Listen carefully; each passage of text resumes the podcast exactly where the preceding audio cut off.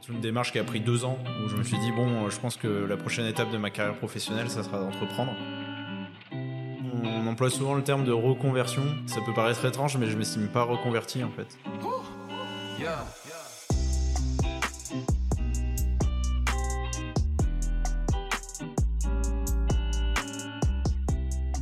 La double dose, c'est l'addition du courage et de la persévérance. Deux éléments essentiels à la réussite des projets qui nous tiennent à cœur. Moi, c'est Alex, et dans ce podcast, je vous invite à la rencontre de personnalités, entrepreneurs et sportifs qui peuvent vous inspirer par leur parcours, leurs histoires et leurs déclics.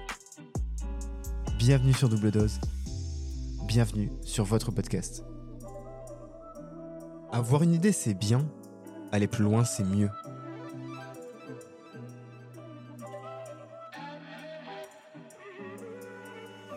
Il vous est déjà arrivé d'avoir envie de tout plaquer? Tout quitter et changer de job? Eh bien rassurez-vous, vous, n'êtes pas les seuls. Depuis 4 ans, un actif sur 4 du secteur privé a fait une reconversion professionnelle. C'est le cas de Xavier Hugo Gential, ex-chef de produit en marketing, qui est désormais devenu fromager à Saint-Ouen. Et ça tombe bien car aujourd'hui Xavier est mon invité du jour. Asseyez-vous confortablement, je m'occupe du dessert et du fromage. Bonne écoute Un épisode un peu inédit, je tourne dans une fromagerie. Voilà, c'est la première fois que, je le fais. Et je vous avoue que c'est assez sympa. Ça change de cadre, ça change de décor. J'ai vu des petits fromages tout à l'heure. Je pense que je vais en goûter un ou deux avant de partir. Comment ça va, Xavier? Écoute, ça va très bien. Et toi? Mais ça va, merci. Merci de m'inviter ici, me faire découvrir un peu ton quotidien. Là, j'ai l'impression d'être, euh, tu vois, un envoyé spécial à découverte de la fromagerie. Donc là, franchement, je suis au meilleur endroit. Je te laisse, comme chaque invité, te présenter, nous parler un peu de toi, mais sans parler de ton travail. Sans parler de mon travail, c'est compliqué. bah là, on est à, Saint-Ouen, chez moi, chez Fromaville. J'ai pas pensé à une présentation originale, mais euh, pour me présenter, est-ce qu'on peut parler de son travail d'avant? On peut parler de son travail d'avant. On peut parler de son travail d'avant, très bien. Euh, bah là, on est ici à Saint-Ouen. J'habite à Saint-Ouen depuis 2017. Euh, à la base, je suis pas du tout du 93. Je viens de la Drôme, je viens de Valence. J'ai passé jusqu'à mes 18 ans à Valence. Et puis après, au fur et à mesure de mes études, euh, je suis monté de plus en plus vers le nord, Lyon, euh, Reims, Paris. Voilà, donc euh, j'ai fait une carrière précédemment dans le marketing. Je travaillais chez Johnson Johnson. Johnson Johnson, qui est un, groupe américain, c'est un labo pharmaceutique, mais moi je travaillais plutôt sur la partie produits de, de, grande consommation. Donc j'ai travaillé à la fois sur des produits d'hygiène, de beauté pendant pendant sept ans. Et puis un jour tu t'es dit, je vais tout changer et je vais devenir fromager. Mais ça, je te coupe dès maintenant, on en reparlera. Ok. Moi, j'ai envie de commencer avec ton enfance. T'étais quel type d'enfant, toi? J'étais un enfant plutôt réservé, quelqu'un d'assez calme. Euh, c'est vrai ce qui ressortait souvent euh, de mes appréciations quand j'étais à l'école primaire, on va dire. Tes bulletins euh, déjà, c'était élève sérieux. j'étais très calme. c'est vrai que je me souviens il y avait une prof qui avait dit à ma mère, mais quand il doit se défouler, ça doit être l'enfer. Mais euh, ma mère lui avait répondu qu'en fait je me défoulais jamais. Donc oui, j'étais très très calme, assez réservé, euh, assez sensible, euh, voilà, assez réfléchi aussi. Quelqu'un de réfléchi en général. Après bah voilà, en, tant qu'enfant, j'ai évolué en tant qu'adolescent. Tu sais ce qu'on m'a dit de toi étant enfant? On m'a dit que tu étais quelqu'un de consciencieux et de précis. Euh, ouais, ouais, bah alors je sais pas si je suis encore super consciencieux maintenant. Non, bah je le suis forcément parce qu'on est, on est obligé. Mais je pense que ce, côté consciencieux, c'est un peu, euh, c'est un peu dégradé euh, avec le temps. Mais, mais oui, enfin, ça, ça, ça, va de pair avec ce que je disais, que j'étais quand même un, enfant assez calme. Mm. Oui, j'étais consciencieux dans ce que je faisais, sérieux, souvent un qualificatif qui, qui revenait, voilà, que j'étais quelqu'un de sérieux.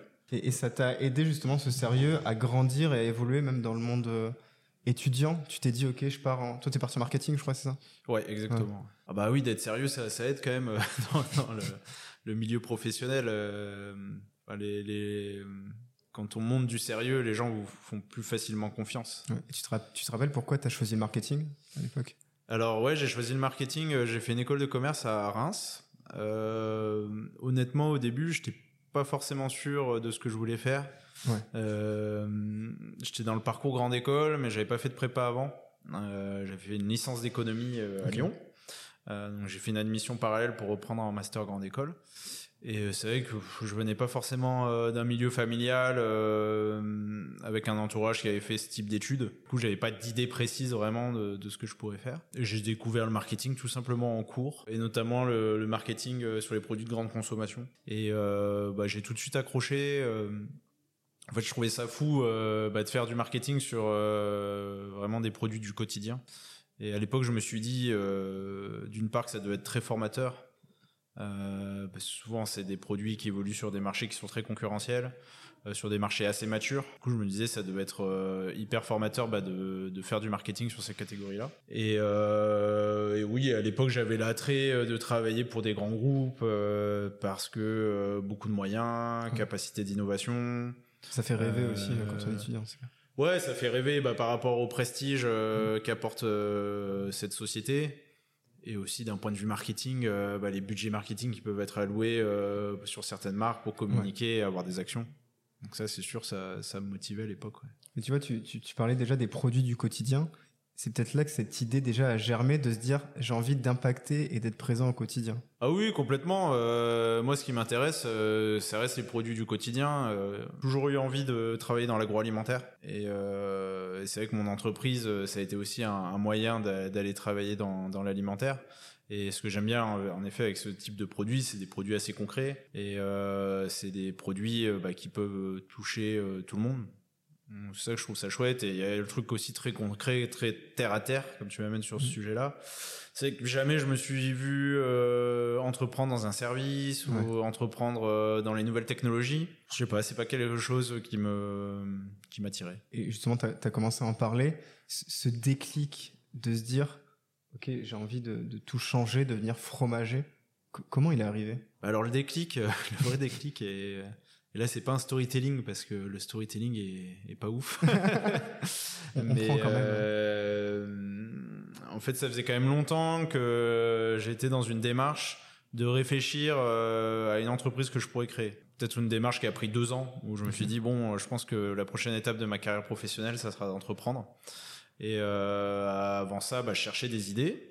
Euh, un peu toujours dans le même environnement, euh, chercher vraiment des idées où je pouvais euh, éventuellement fabriquer un produit euh, et, le, le commercialiser. Plutôt un produit du, du, quotidien, quoi, un produit physique qu'on peut toucher, sentir.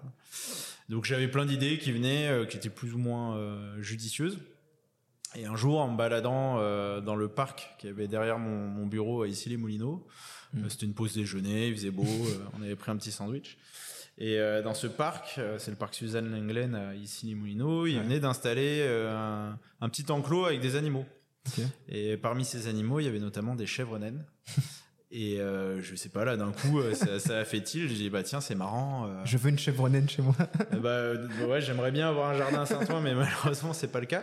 Non, en fait, je me suis dit tiens, c'est marrant. Pourquoi en fait on n'utilise pas le lait de ces animaux pour transformer des produits laitiers en ville Mmh. C'est venu comme ça en fait l'idée, hein. vraiment en voyant une chèvre naine à Moulineaux.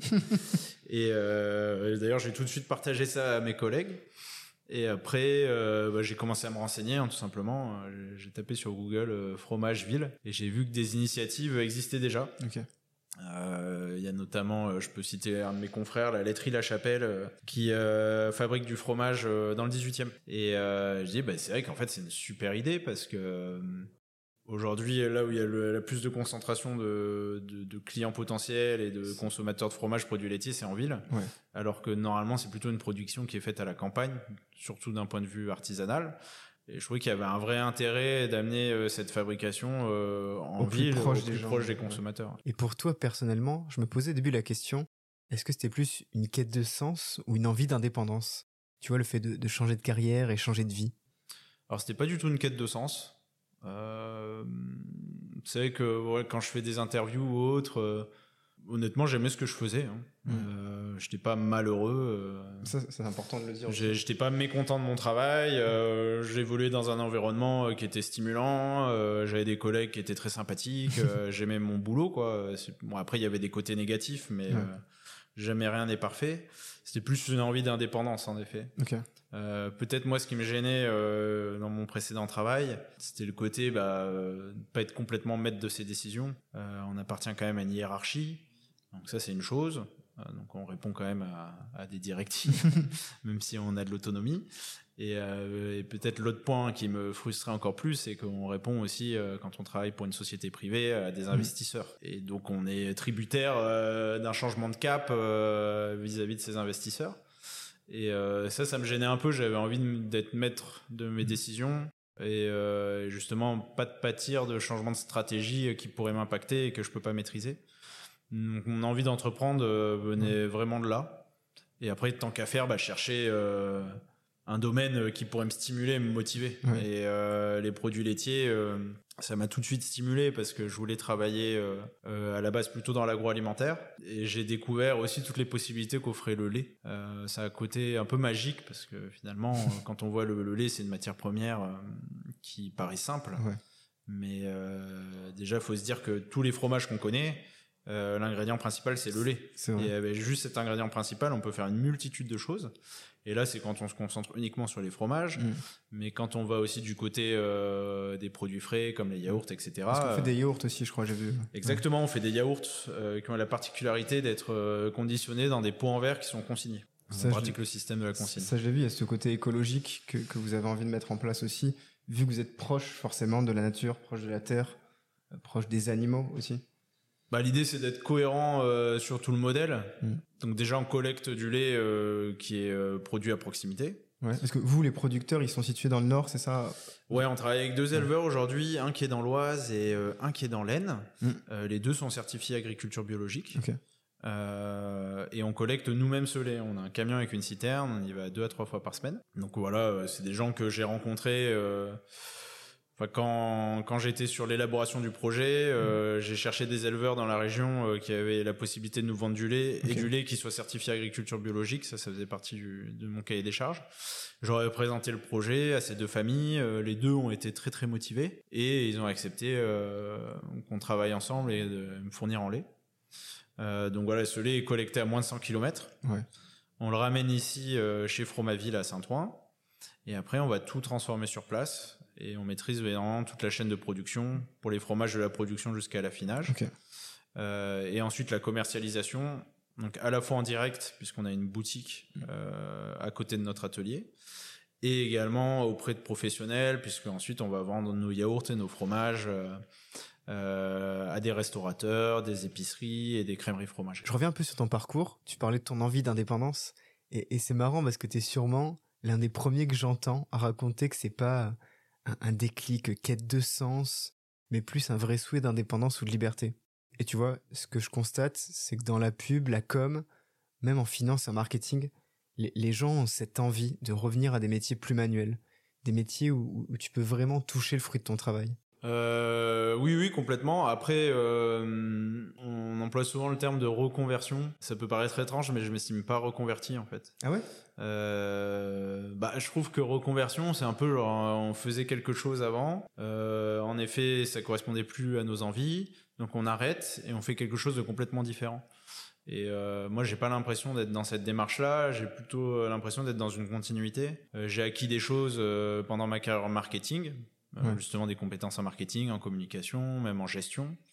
Euh, et là aujourd'hui, euh, je mets à profit ces compétences que j'ai acquises. Ça t'a servi même ne, ne, plus être dans le marketing direct, ça te sert encore? Ah bah complètement. En tant que chef d'entreprise, avant quand je gérais une marque, c'était comme gérer une petite entreprise.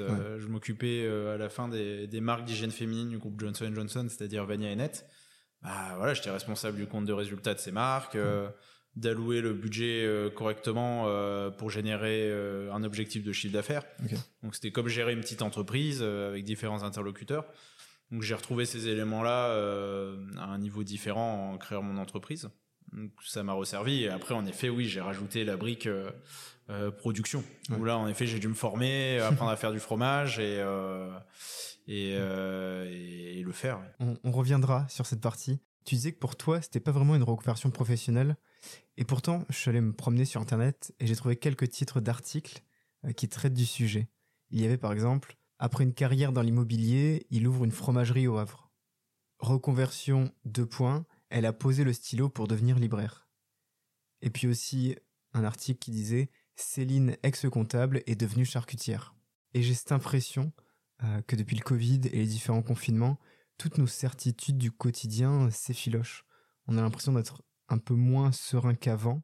Est-ce qu'on n'est pas sur euh, cette tendance qui va continuer de plus en plus avec des personnes qui, qui vont passer ce cap et se dire ok je quitte tout et je trouve un métier qui a plus de sens, un métier qui me fait envie, trouver un métier qui me parle plus en fait? Bah, Je pense que euh, on valorise plus les métiers manuels. Quand on regarde il y a 15 ans, euh, sur des métiers de boulanger, euh, boucher, ça pouvait paraître comme des, un peu des voies par défaut. Alors que maintenant, j'ai l'impression que bah, il y a des, des reconvertis qui font ces choix par, qui prennent ces filières par choix, et parce que ces métiers ont été revalorisés. Donc, je pense que globalement, c'est une bonne chose.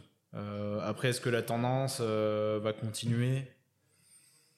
Euh, je sais pas. Après, je pense c'est sûr. Oui, maintenant on est dans une, une dynamique où nos carrières vont être de plus en plus diverses. j'ai fait du marketing. Là, j'ai créé mon entreprise dans la fromagerie peut-être dans 15 ans, euh, je mm. ferai encore quelque chose de différent. Ouais, tu, tu, te laisses encore les portes de dire euh, je peux changer à tout moment, je peux. Euh. Ouais, bah alors pas changer complètement, mais être dans encore dans la continuité de, de, ce que je fais. Bon là, je pense que je suis quand même dans un cycle qui va être un peu long, mais bon, quand on voit que une carrière a priori, j'ai encore 35 euh, ans à travailler. Donc, euh, Parce que t'as quel âge T'as 30 euh, J'ai quel âge Je vais avoir 34 ans. Ok, ouais, donc t'as le temps. Bah, c'est clair. C'est vertigineux même. Quand on se dit que. Enfin, tout ce... déjà, je me dis tout ce que j'ai vécu en 10 ans, entre guillemets. Mm. Là, il en reste encore 35. Donc, je pense qu'il va se passer pas mal de choses. Tu te serais imaginé un jour te dire à 35 ans, je serais fromager? Pas du tout. Non, non, honnêtement, euh, pas du tout. Euh, moi, quand j'ai commencé euh, ma carrière, mon objectif c'était d'être directeur marketing. Pose pas d'autres questions. Enfin, tu vois plutôt une évolution de, de ta carrière de manière verticale.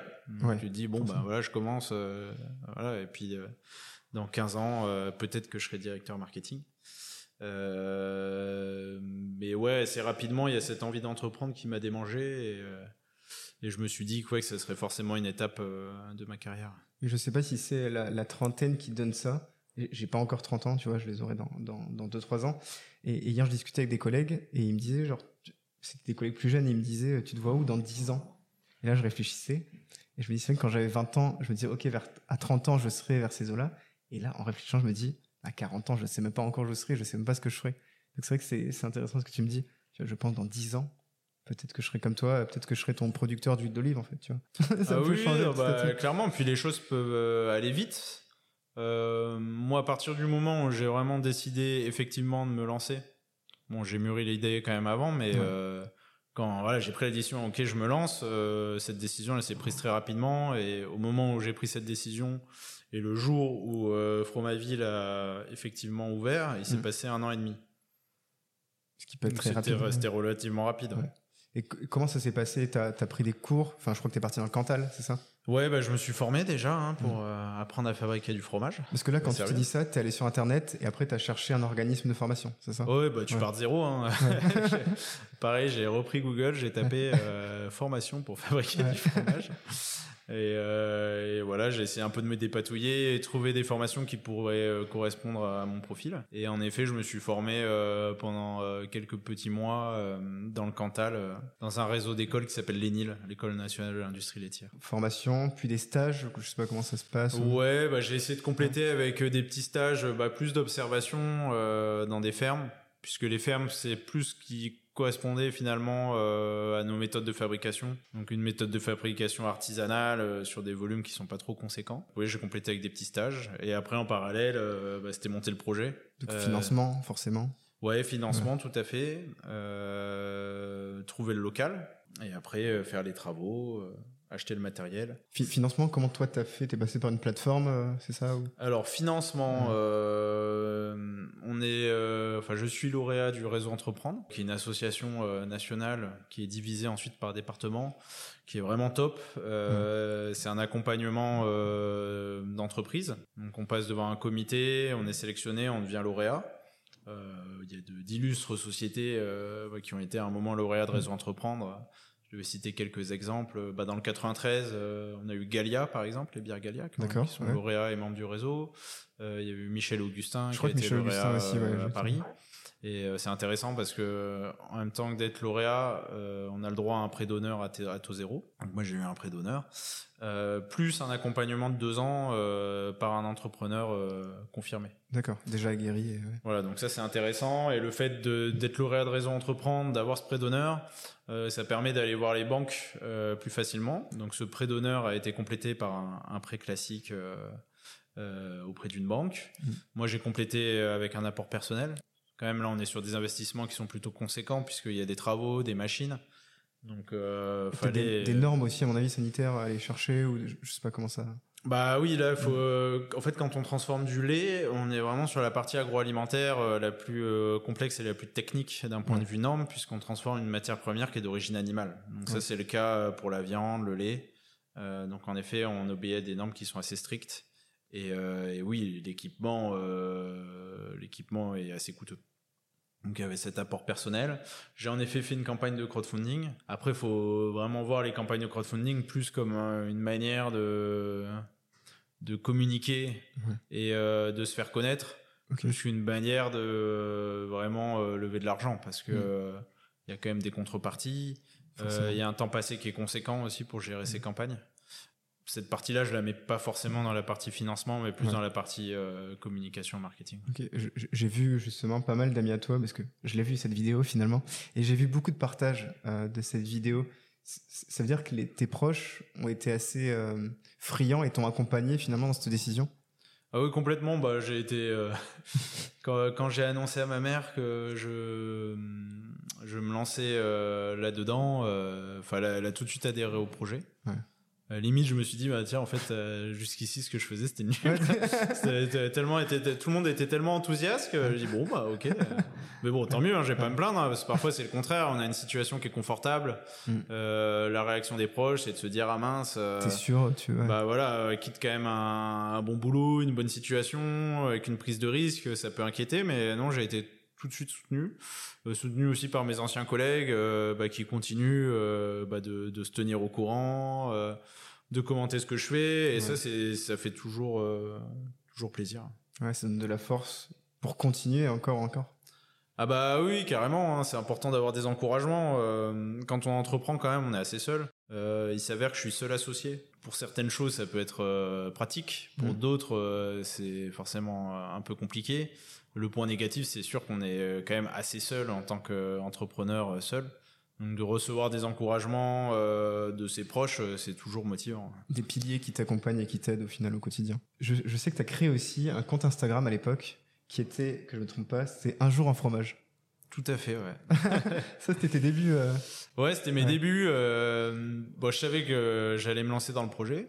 Et je me disais, bon, ben, avant vraiment que le, le, le, projet voit le jour, sorte de terre, il allait se passer justement un an et demi je me suis posé la question comment euh, je fais en amont pour euh, un peu commencer à créer une présence euh, sur les réseaux sociaux.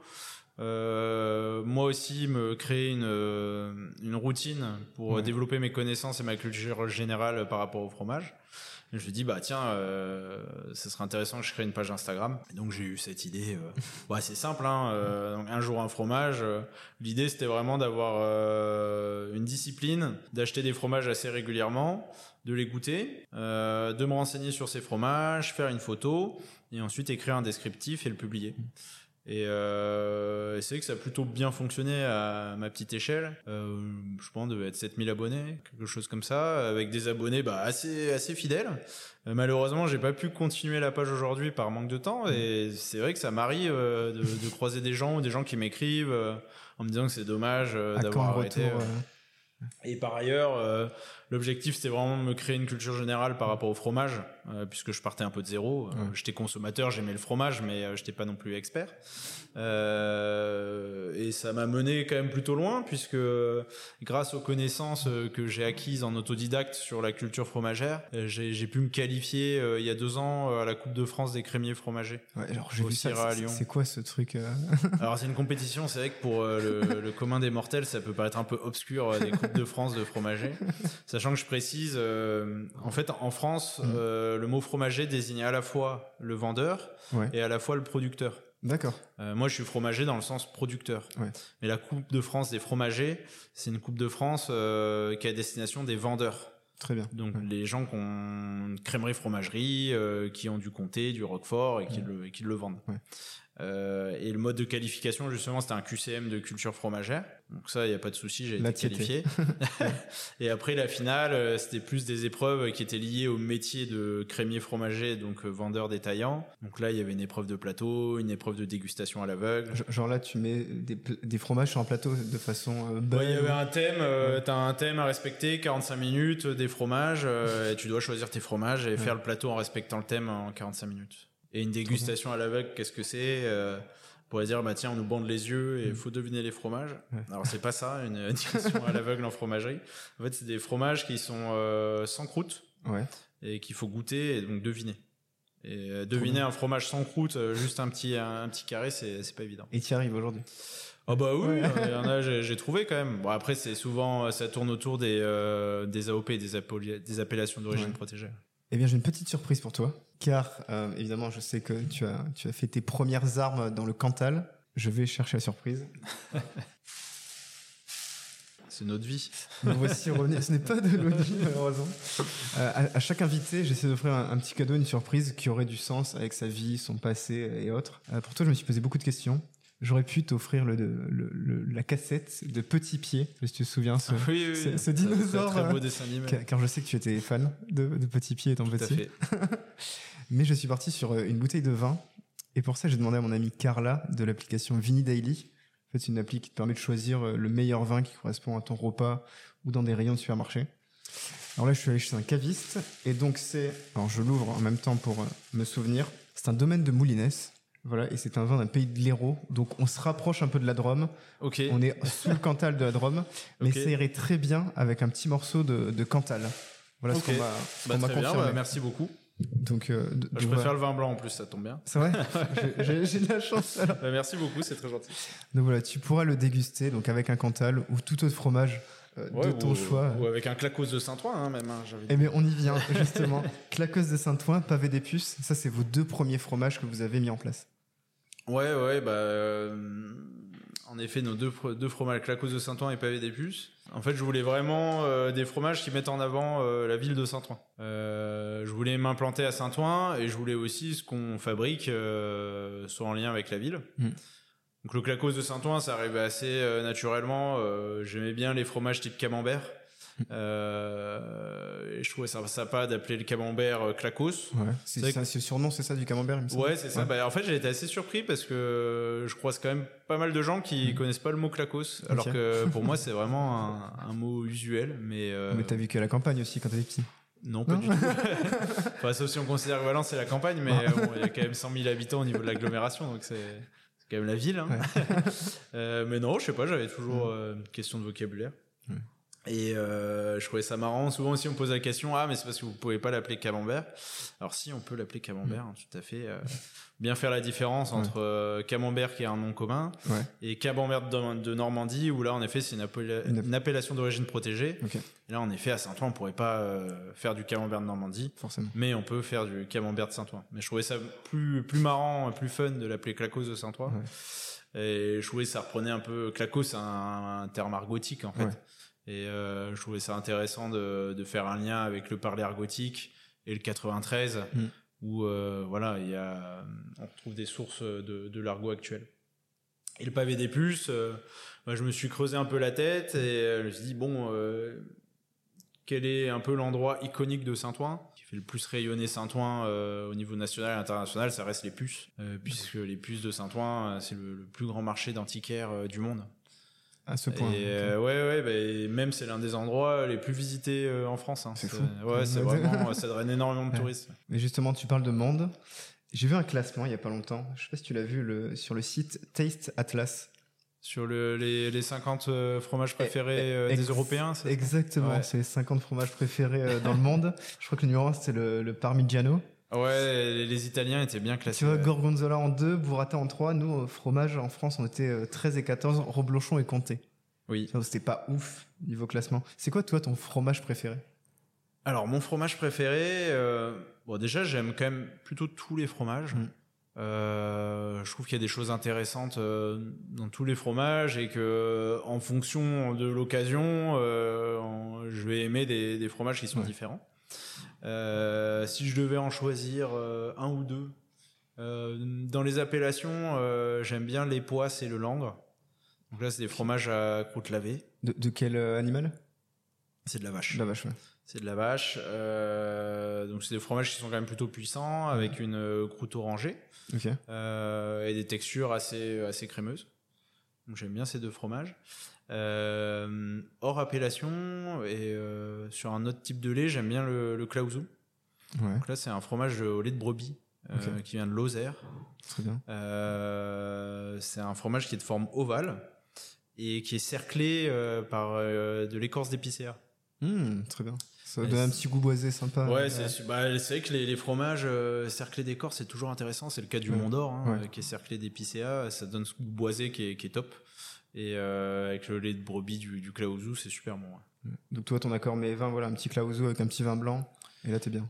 Euh, ouais, carrément. mais je bois pas tant de vin que ça, en fait. hein. C'est vrai que c'est très lié, le vin et le fromage. Mais je suis plus expert du fromage que du vin. Mm. Ouais. J'a- J'apprends. hein. Ouais. C'est pas mal. Je sais qu'en en, en dégustation, je me fais des petites dégustes, tu vois, tout seul. Des fois, je rentre du miel, des petites noisettes, tu vois, tu te fais un peu des, des petits plateaux comme ça, et, et, et ça fait toujours une soirée cool. Ah bah oui, le fromage, il y a- il y, a plein d'accords possibles. hein. C'est ça qui est chouette. Euh, nous, on fait pas mal de déclinaisons à la boutique. Euh, bah justement, voilà, on fait des fromages euh, au miel, à la noisette, euh, au pistache, aux fleurs aussi. Être sympa, pistache. ouais. Sur les accords avec les boissons, voilà, il y a le vin, mais il y a aussi plein d'autres choses. euh.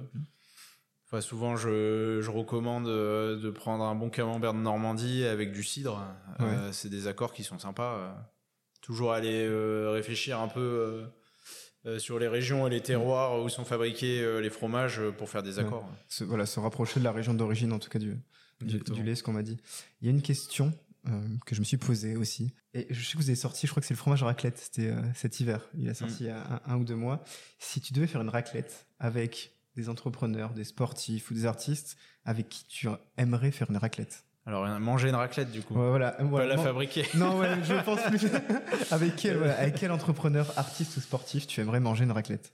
Alors déjà, euh, bon, manger une raclette, euh, je pense que c'est un moment convivial. Et, euh, et c'est un moment, je pense qu'on aime partager avec ses proches, ses amis. Euh, c'est que d'abord, je me dirais que j'aimerais bien manger cette raclette avec mes amis. Pour moi, l'amitié, c'est quelque chose qui est important dans ma vie. Euh, après, si je devais choisir un peu des personnalités avec qui partager une raclette, moi, je pense que je choisirais quand même plutôt des, des personnalités liées au milieu de l'entrepreneuriat. Donc, euh, moi, sur des entrepreneurs, euh, je pense qu'ils m'inspirent. Euh, bon, on en a parlé tout à l'heure, mais euh, Michel et Augustin. Avec les Euh, deux, du coup? Bah oui, tant qu'à faire. je voudrais pas que l'autre soit jaloux. Je pensais aussi à Nicolas Chaban euh, de C'est qui le patron? Ouais. Euh, Là, c'est je pense que c'est quelqu'un que j'aimerais bien rencontrer. Et qui Euh, fait beaucoup aussi pour la, la filière euh, laitière, en tout cas. Bah voilà, ils sont euh, lancés euh, notamment via leur brique de lait. Et moi, je suis sensible quand même à, à la fois à ces success stories euh, comme Michel et Augustin ou C'est qui le patron euh, qui ont eu lieu en grande distribution. Ouais. Parce que moi-même, je viens d'un grand groupe euh, industriel et je sais à quel point quand même c'est difficile euh, de s'implanter euh, sur ce circuit de distribution. Mm. Euh, parce qu'on est face à des acteurs qui sont euh, très très très puissants. Et, et présent depuis longtemps en plus, certains. Bah oui, présent depuis longtemps avec des très très gros moyens. Euh, ce qui a été fait avec euh, c'est qui le patron euh, Je sais pas où ils en sont au niveau de- des ventes euh, de leur brique de lait, mais euh, je crois que c'est l'un des leaders du marché. Ouais, de plus en plus. Et, euh, c'est, enfin, c'est, c'est dingue. Et en alliant aussi euh, côté rémunération du, du producteur, qui pour moi est, euh, est clé. Je m'écarte un peu du sujet, mais euh, enfin, c'était aussi euh, la genèse du, du projet Fromaville. Comment en fait on réussit à mieux rémunérer les producteurs qui sont à l'origine de la matière première. Nous aujourd'hui, on achète notre lait à un niveau bien plus élevé que la moyenne sur l'agriculture biologique. Euh, si je regarde mon éleveur qui est dans l'Oise, euh, qui vend à plusieurs personnes, aujourd'hui, nous, on est ceux, euh, enfin, on est l'entreprise qui lui achète son lait le plus cher. D'accord. Et, enfin voilà, rémunérer le, le, le producteur qui est à l'origine de la matière première, euh, c'est clé. Finalement, on se rend compte euh, sur euh, des filières agroalimentaires celui qui a créé la matière première, c'est celui qui est le moins bien rémunéré. Et pour mieux rémunérer le producteur, faut limiter les intermédiaires. L'objectif de Fromaville, c'était vraiment limiter les intermédiaires, faire un maximum de ventes directes pour permettre bah, aux, producteurs de, de, la matière première de vivre correctement. C'est long, de, par exemple, le clacos de, de, Saint-Ouen à, fabriquer un fromage? Est-ce que ça prend énormément de temps? Est-ce que... Du premier jour de fabrication jusqu'à la vente, il va se passer trois semaines. Euh, la fabrication en tant que telle, c'est-à-dire le moulage, euh, ça va se passer en une journée. Le lendemain, on sale les fromages et après, ils partent en affinage. Euh, il y a différents soins qui sont apportés durant l'affinage. Ensuite, on les emballe mmh. et ça part en vente. Parfait. Donc ça, c'est sur des affinages assez courts. En effet, on fait de la raclette. On va lancer aussi une tome affinée à la bière d'ici peu. Mmh. Là, on est plutôt sur des affinages de minimum euh, deux mois. C'est ça l'intérêt avec Double Dose, c'est en apprendre sur des sujets qu'on connaît moins. Donc, euh. bah, c'est ça qui est pas évident avec ce type de production parce que euh, je vais prendre un exemple, le pain par exemple. Mmh. si par exemple on, foire une production de pain, bon c'est pas très drôle, hein, mais mmh. on peut recommencer le lendemain. Ouais, directement. Quand, on fait du fromage, il y a quand même un, délai qui est un peu plus long. Donc on va pas forcément se rendre compte euh, du résultat. Donc, tu, le te rends compte qu'à la fin ou tu arrives à... Bah, euh, avec l'expérience, je sais comment les mm. choses vont évoluer, mais euh, au début, pas forcément. Donc on se rend compte vraiment des choses au bout de 2, 3, 4 semaines. Donc ça, c'est pas évident, hein, parce que de, mettre en place des actions correctives euh, quand t'as pas encore le résultat de ce que t'as fait, c'est c'est pas évident. Et il y a dans l'année des moments où, par exemple, le lait est moins bon ou le lait est meilleur? Est-ce qu'au printemps le lait est meilleur, par exemple? Est-ce qu'il y a des petites choses comme ça qu'on apprend au quotidien? le, lait change en effet. Euh, nous, on a la particularité de transformer en lait cru. Donc ce, qui veut dire. Euh, Alors le lait cru à mettre par opposition au lait pasteurisé. Mm. Le lait pasteurisé, on a un lait, on va le chauffer à plus de 72 degrés et ça va détruire tous les micro-organismes qu'il y a dans ce lait. Et pour faire du fromage, ensuite, on va en réimplanter d'autres. Hmm. Donc des bactéries, des moisissures, des levures. Quand on travaille en lait cru, on part de cette matière première qui est déjà chargée en bactéries, moisissures, levures, et on va travailler à partir de ça. D'accord. Donc ça c'est intéressant parce que bah déjà quand on travaille en lait cru, il faut s'assurer que notre matière première euh, est d'excellente qualité. Euh, donc travailler en lait cru aussi, bah, c'est valoriser le travail euh, des éleveurs. Et c'est une matière première qui est vivante, qui va évoluer au cours de l'année en fonction des alimentations, de l'alimentation des animaux. En effet, le lait va être différent euh, entre l'hiver et le printemps, parce que les vaches vont manger différemment. en hiver, elles vont manger du foin. Donc nous, sur les, les vaches qui nous fournissent du lait, en hiver, elles mangent uniquement du foin. Il n'y a pas de maïs, il n'y a pas d'alimentation fermentée, donc on est vraiment sur du, lait d'excellente qualité. Et foin en plus qui a été euh, cultivé sur l'exploitation. D'accord, oui, donc tout reste sur le même secteur. Ça, on reste sur le même secteur, et en effet, printemps-été, on est souvent euh, sur des laits qui peuvent être un peu plus riches aromatiquement, puisque là, mm. les vaches sont à l'herbe, elles vont manger des fleurs, etc. On a un lait qui va être un peu plus, euh, un peu plus complexe. Comment tu arrives, toi, à couper de ton quotidien? Parce que tu disais, c'est forcément très prenant. Comment tu arrives à couper un peu du quotidien? Tu prends des vacances, tu tu t'aères, tu fais du sport, tu lis, qu'est-ce que? Bah tu coupes pas, hein, c'est le problème. non non bah c'est c'est vrai que à des moments je me dis que j'étais un, peu ambitieux quand même parce que euh, on fait pas mal de choses chez Fromaville. On, fabrique un produit, euh, on le vend en direct puisqu'on a un commerce, donc on est aussi commerçant. Euh, et en plus on vend aux professionnels. Donc c'est vrai qu'il y a toutes ces casquettes qui qui sont sont pas évidentes, ce qui fait qu'aujourd'hui, d'un point de vue euh, volume horaire hmm. et intensité, je travaille euh, beaucoup. Euh, j'essaie quand même de me prendre des temps de repos, mais c'est pas évident. J'aime bien m'aérer, quitter un peu la région parisienne, hmm. même pour une journée, prendre la voiture, aller se balader en forêt, justement d'être un peu plus proche de la nature et de la campagne. Et un peu plus loin de l'agitation parisienne, c'est ce qui me ressource le plus. Sport un peu ou pas? Non. non, pas de sport, mais bon, c'est quand même là depuis euh, un an et demi maintenant, je fais quand même un métier qui est beaucoup plus physique que mon précédent métier où j'étais assis sur une chaise euh, devant un ordinateur même si c'est pas du sport euh, à proprement parler, je me dépense beaucoup. c'est physique. Et euh, c'est vrai que non, j'ai, je prends pas le temps de, de faire du sport. Et tu veux pas t'inscrire au lancer de Tom? Il y a peut-être, il y a peut-être des, on sait jamais des compètes du genre. Bah, faudrait peut-être lancer le, la compétition. Ouais. non, non, c'est vrai que bah, c'est des questions de priorité, hein, mm. mais euh, je mets pas le sport ouais, dans, dans mes priorités. c'est pas bien de dire ça à chaque fois. Je, moi, je suis toujours euh, impressionné. Je me demande comment font les gens. Parce qu'il m'a justement quand même euh, un peu poussé à, à sauter le pas de l'entrepreneuriat. Euh, j'ai- écouté pas mal de podcasts. Et j'écoutais justement le, le podcast Le Gratin de, de Pauline Legnaud. Et c'est vrai que pour être honnête, euh, ce podcast euh, m'a quand même euh, aidé à me lancer et à franchir le cap. Euh, Si d'autres l'ont fait, pourquoi pas, pourquoi pas ouais, moi voilà, c'était ce côté un peu de témoignage, euh, bah, d'entendre des gens qui témoignent, qui Mm. racontent leur expérience, et je dis bah oui, tiens, j'ai pourquoi pas moi, j'ai les capacités de le faire. Euh, et souvent, justement, sur ces témoignages, euh, on a des profils de gens, voilà, qui, bon, déjà d'une part euh, travaillent comme des dingues, et en plus trouvent le temps euh, de faire des marathons, euh, des choses comme ça. Alors personnellement, je sais pas comment ils font parce que moi, je rentre chez moi, mais euh, je suis explosé en fait, donc euh, je me Ouais. vois mal euh, partir courir euh, 20 km. Mais là, tu te rends compte que, que, que derrière, potentiellement, des gens vont t'écouter et vont avoir aussi envie de sauter le pas potentiellement. Donc, tu, tu vas inspirer toi aussi des personnes comme ces personnes sur le gratin ont t'ont inspiré. Bah, C'est ça qui est bien. beau. Avant de finir, à chaque fois, je fais toujours un petit quiz. C'est toujours un genre de petit jeu un peu sympa, un peu marrant, détente. Sauf que cette fois-ci, en fait, oui, je rigole parce que je suis déjà en train de lire. Je suis allé chercher des noms de fromages. Hmm. Et à toi de me dire si ces noms de fromages existent ou non. Ok. Voilà, c'est un, un- un peu Ah, c'est pas évident à faire comme quiz, hein, mais. Voilà, je suis allé chercher. je suis allé en inventer d'ailleurs, tu vois. Ok. Mais on va trouver. Alors, est-ce que le chabichou est un fromage qui existe? Oui. Et bonne réponse. c'est un fromage de chèvre du Poitou. C'est le chabichou du Poitou d'ailleurs. Ex- Exactement. Moi, j'étais obligé d'enlever du Poitou, sinon t'allais me dire, ok, euh, ok, c'est certain. Euh, donc, origine 8e siècle, et euh, en fait, lors de la défaite des Sarrasins à Poitiers, il y en a pas mal qui sont restés et qui se sont mis à élever des chèvres. Donc, c'est comme ça que, que le chabichou, petit à petit, euh, a été créé. Très bien. Le pavé de Montmartre. Euh, je dirais que non. Bonne réponse, c'est faux. Le pavé de Montmartre, c'est un biscuit aux amandes. Ok. Voilà, donc ça, voilà, ça existe, mais sous un. Ce n'est si pas je un peux fromage. ramener ma science, euh, il existe le pavé toulousain. Oui, c'est pour ça que j'ai bien vérifié tous les pavés qui existent. Le, le pavé toulousain. Bon, nous on fait le pavé des puces, euh, Mm. mais le pavé toulousain qui est euh, vendu et affiné par la fromagerie Xavier à Toulouse.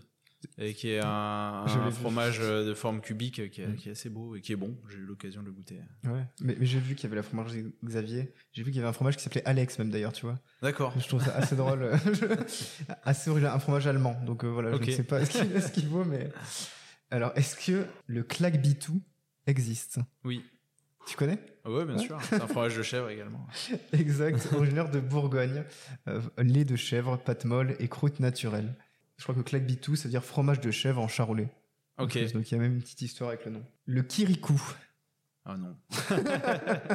Là, tu- je, je me suis dit, on va mettre des petits coups, des choux à la fin. Malheureusement, ça n'existe pas.